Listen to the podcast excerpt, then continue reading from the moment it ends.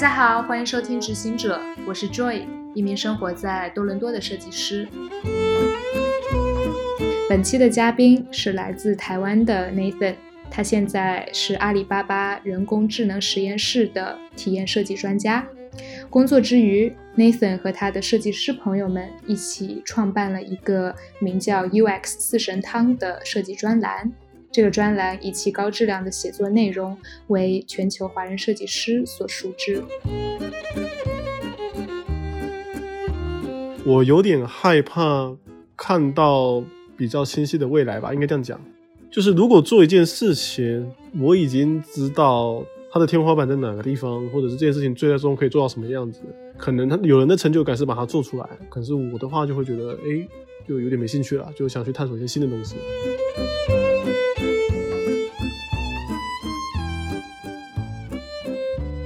在上一期的节目中，我们围绕 Nathan 参与设计的天猫精灵来探究语音交互以及人工智能领域的现状。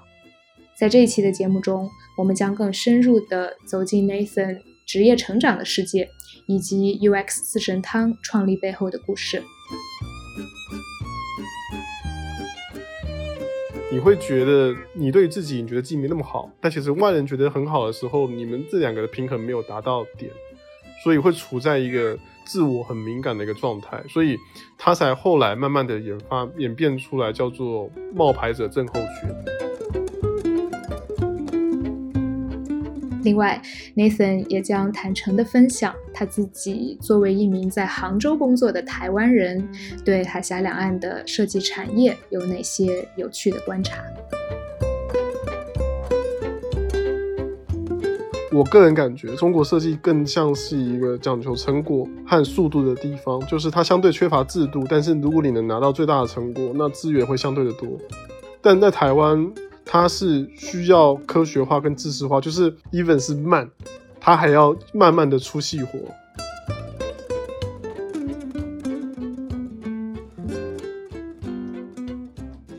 嗯，能不能给听众朋友们来科普一下什么是 UX？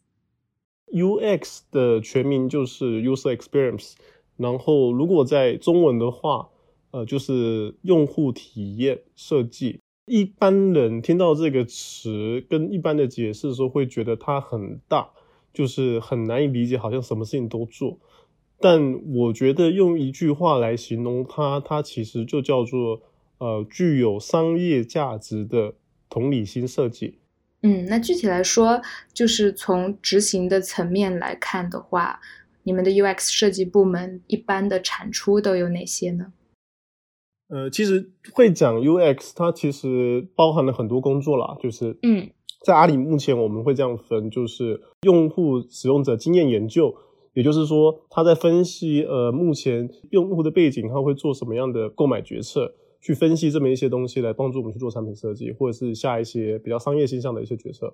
然后另外一个职位就是我现在目前的职位就是体验设计。体验设计的话，它其实有点像是传统的交互设计、界面设计跟一些产品设计的一些结合。他在做的事情就是说，帮助产品经理去做一些产品设计上的一些功能点的转化，怎么样从需求转化成。用户最终使用的样子，这是体验设计在做的事情。那当然还有一般大家比较熟悉、比较了解、也比较能知道，就是界面设计。那目前我们也不会叫界面设计，我们目前叫做的创意设计。也就是说，创意它更多的是表现出所谓的品牌、所谓的识别度的一些工作。所以，呃，目前的阿里的话，UX 相关的工作就是使用者经验研究、体验设计还有创意设计三种。嗯哼。那你觉得像在阿里巴巴这样的呃这种巨型的互联网公司里面，嗯，UX 在这个公司里面的地位呃是什么样子，或者说它给公司带来的价值是怎么样去衡量的？呃，还是得先知道自己的位置啊。这个东西可能不这么政治正确，但是我个人的体悟啊，就是我觉得 U 叉的本质，它是一个辅助商业的一种工作职位，在阿里里边更是。就是阿里是间商业公司嘛，所以我觉得对 U 叉来说，它的本质还是说怎么样辅助商业会更好。所以我们在阿里里面，它有它的必要性，但重要性不能说是以 U 差以使用者体验，就是一定要使用者体验才算是好产品的角度来说，我觉得不是这个样子。就是怎么样能获得最大的商业利益，那我们去做怎么样的用户体验，我觉得更多是这个样子。在阿里里面，呃，就是首先得知道自己的本质是什么嘛，所以我觉得我们做的更多还是辅助性的一些工作。那你说在阿里里面做 U 叉的体验或者是感觉怎么样？就是，嗯，我觉得好处就是像我们这种有机会去碰到像那种像人工智能、音箱、语音音箱这种领域或这种产品线，你一般在其他公司其实你也很难，因为这种东西也不是一般的小公司能做的，就它涉及到面太多了。对，所以其实你能碰的业务、能碰的产品线、能碰的一些领域，甚至你能去面临到问题，都是蛮有挑战的。所以我觉得，就这一个点来说，我觉得这是一家一其他的一些公司碰不到的一些东西。但是你说这种呃 UX 的专业，就是这种至上吗？还是什么？这个我觉得就是看情况了。对了。嗯，那其实，在互联网公司的工作强度肯定也是比较大嘛。嗯，那除了自你的工作时间，你会怎么样去确保说自己在专业领域也有所建树，呃，有所成长？就是之前其实有人问过这个问题，其实我觉得我是一个非常害怕在别人眼中就是被贴上不太行或是不行的一个标签的这么一个人。比较像是欧美最近比较在谈的，叫做叫做卖冒牌者症候群吧，应该是简单说啊，就是你会觉得现在的成就和结果，呃，不是因为自己带来的，不是因为自己做出来的，而是就是可能是因为幸运吧，或者是其他人帮助了你这样子。所以我觉得我一直处于在这种状态，导致就是说有时候我做事情，我会即便我做过了，或是我已经做的很熟了。我做出来之后，我还是会一直去强迫自己去看类似的东西，强迫自己去看可能呃其他人怎么做的。嗯嗯嗯，其实我还蛮能理解你说的这种冒牌者症候群啊，因为 我自己也有相似的一种经历吧，就是呃，比如我现在工作上面的一个项目，呃，其实是受到了表扬的，就是各个这个 stakeholders。大家都说哇，做的好棒啊，什么，嗯，但可能就是这种赞扬的话或者赞美的话，它并不能让我觉得非常的开心啊，因为我会觉得，哎，你们怎么都没有给出就是太多有用的反馈，呃，或者是 feedback。对对对，对，就是对，所以这个名字，这个名字后来我有查，我就是我也去看了一下到底什么原因，呃，就自己自己随便聊啊，就是有点像是那种。呃，它其实是原名源自于达克效应，就是 Dark Affection，就是它是它的名字就叫达克效应，就是说你的自我认知跟外界认知不协同，你会觉得你对自己你觉得自己没那么好，但其实外人觉得很好的时候，你们这两个的平衡没有达到点，所以会处在一个自我很敏感的一个状态，所以它才后来慢慢的演发演变出来叫做冒牌者症候群，反正英文就叫 Imposter Syndrome，大概这么一个词吧，对。他其实在讲这件事情了，所以我其实也查了一下资料，我觉得好像 UX 设计师特别会有这种状况。对啊，这个还有群体效应吗？就是当然一部分人会特别明显，那我自自觉得我自己特别明显。对，所以我的学习啊，我的一些主观能动力啊，其实是基于这个点来的啦。对，嗯，所以你就是做 UX 四神汤这个专栏，也是就是你去逼自己学习的一种方式嘛？是的，就是我我我觉得分两个吧，嗯，分两个来聊，就是一个是自我习惯的养成，我觉得就是如果要谈一些实际的点哦，因为我的求学状况或者是我跨领域的状况是偏自己自学，然后不断的去尝试，所以我对于自己在渴望所谓的。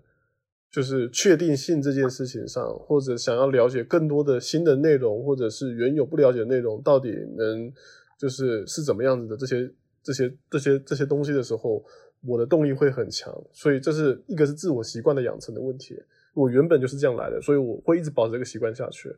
另外一种就是，呃，我觉得要建立一些渠道吧，就是比方说，呃，见四神汤，它其实。一方面是把我已经懂的东西输出出去，但是在输出东西的同时，其实我也在其实也是在不断的沉淀或者是精炼自己一些原本已经懂的东西。就是人家说嘛，你要教别人得自己非常懂才可以，这是一种。对，那在写的同时，其实你会进而去接触到很多的人。就是四神汤，它不不是只有写四神汤，做四神汤的同时，你还会去接触到很多也在做社群、也在写一些专业文章、也在做一些类似相关的一些工作的人。那你们的彼此交流，其实也是在帮你助你成长。所以我觉得，首先啊，就是如果你要学习，首先是第一，想办法把自己这个习惯养成；第二，试着去接触一些。类似的人，你不用想去怎么样的学习，因为这些人自然会自然而然的会带来一些不同的东西，帮助你去，哎，原来他还有这种东西，我也得去了解一下，好了，类似像这样的一个东西，对。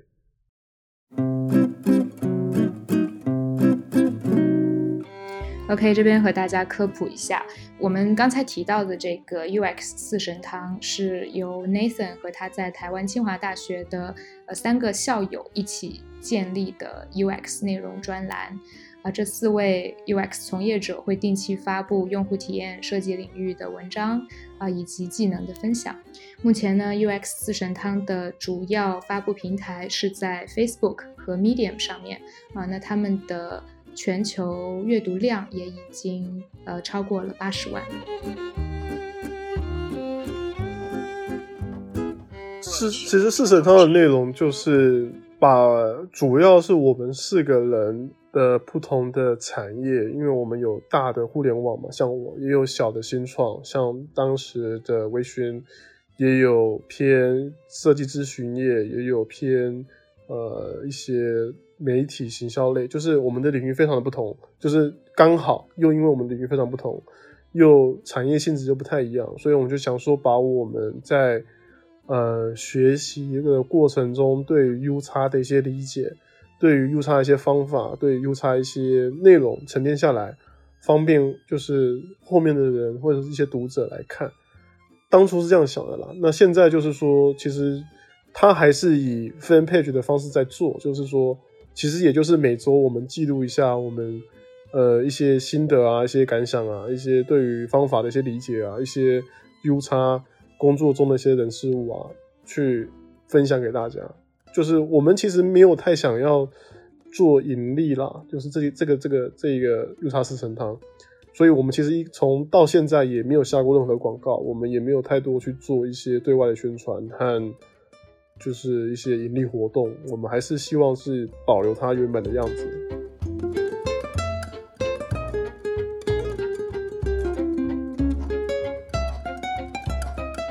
嗯，你这个身份其实也蛮有意思的，就是你作为一个在杭州工作的台湾人嘛，你去杭州也有啊好几年了。对，你对就是两岸的这种互联网产业下的设计，就他们对待设计的这个态度。呃，或者说设计产业本身，你有哪些观察呢？我觉得，嗯，主要就是两者的状态哦，就是说实话啦，我觉得不在一个能比较的范围，因为台湾它受限于传业的形态跟转型，对于互联网的急迫性跟需求性，没有那个时间点中国的这么高，所以我觉得，说实话，目前来比。台湾跟中国的互联网差距，就互联网产业差距，我觉得至少有六年。不管是思维也好，不管是做事方式也好，或者是所谓的对 UX 的能力也好，至少有六年。那随着现在台湾社群其实也开始多了，就是呃许多产业里面的设计师他愿意出来做交流，甚至还有一些比较大型的专业论坛，像呃去年我有回去参加，就是 Mix，它就是。呃，台北 Mix 这么一个论坛，这种情况我觉得差距有慢慢的在缩小。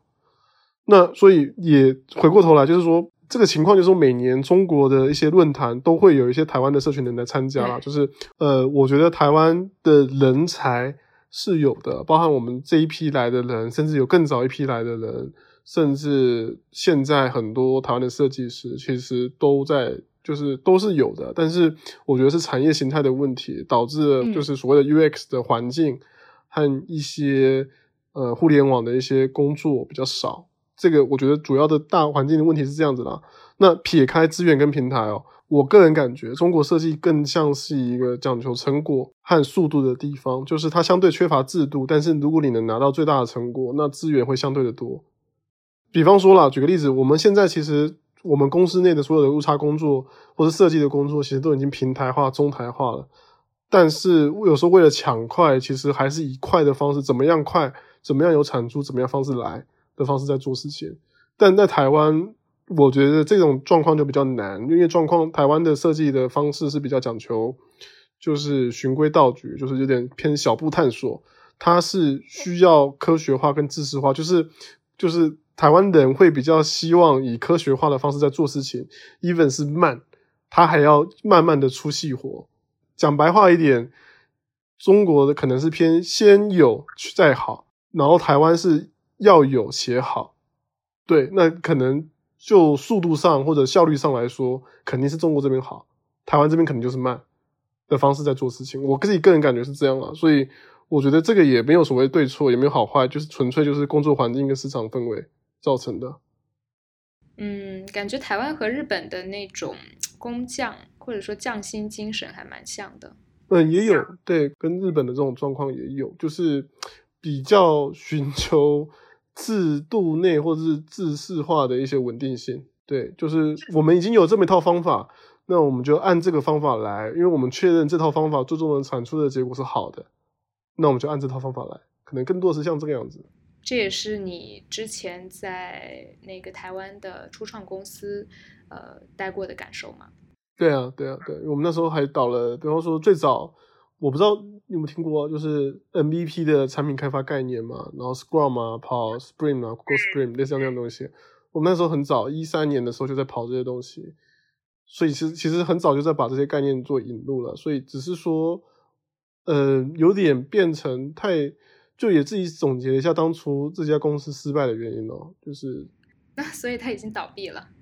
哦，对对对，就是这家公司现在已经不在了，就是他其实还挺有名的，这个题目其实还蛮新的嘛，所以有去做众筹，然后那个时候做众筹就类似 Kickstarter 这种东西，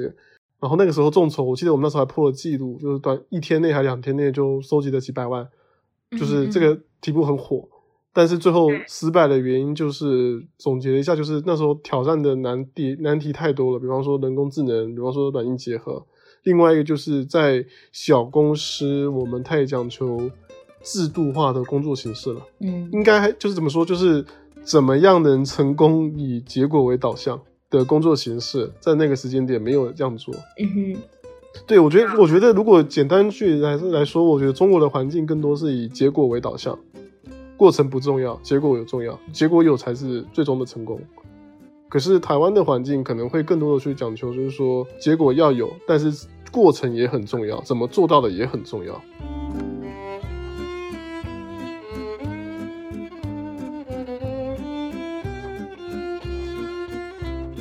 以上便是 Nathan 的分享，我从这段对话中学到了很多的新东西，希望你也一样。如果你觉得意犹未尽，可以去到第十六期的节目，里面会有 Nathan 关于人工智能以及天猫精灵的深入分享。下期的嘉宾是一位来自深圳创业圈的大明星，他也是国内知名的创业者社区创业沙拉的创始人之一。对科技创业感兴趣的小伙伴，请不要错过哦。